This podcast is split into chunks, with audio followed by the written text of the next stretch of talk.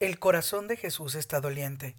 Vive su pasión desde antes al no saberse reconocido por el mundo entero.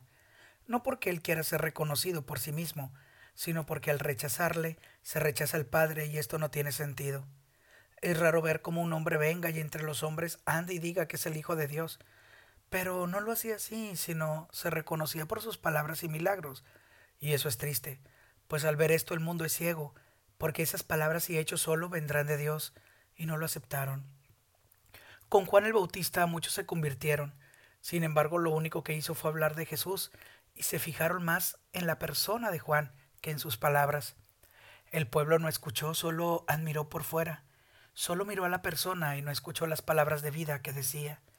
El reconocimiento de Jesús no es de tiempos nuevos, sino de tiempos antiguos, pues desde el Antiguo Testamento se habla de un Salvador, de un Mesías, enviado al mundo para salvarlo, sin embargo, los doctos no reconocen el trasfondo de las escrituras. Jesús es el centro de esta.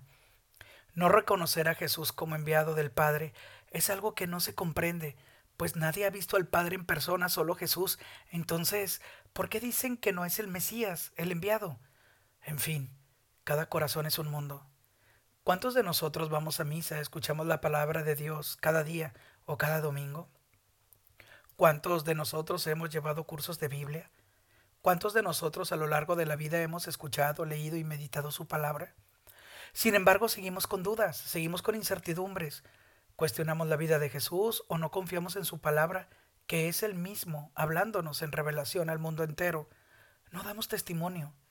Podemos decir que conocemos a Jesús porque hemos leído de Él y escuchado, pero la mejor manera de hacerlo saber es dando el testimonio. Jesús quiere que conozcamos al Padre a través de Él.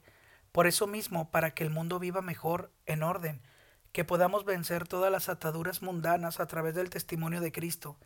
Por eso ha sido enviado para reconocer al Padre en el Hijo y a la vez en el prójimo, para testimoniar a Cristo en el mundo. Es la misión de la propagación de la buena nueva.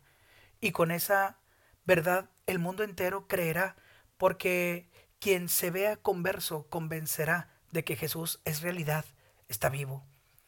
No seamos como los doctos de la época de Jesús, que sabían pero no querían dar su brazo a torcer, que conocían el amor pero no sabían cómo aplicarlo, porque si lo hacían se les caía el teatrito de ser reconocidos por sus vestiduras elegantes que por su testimonio de amor. El amor implica mucho.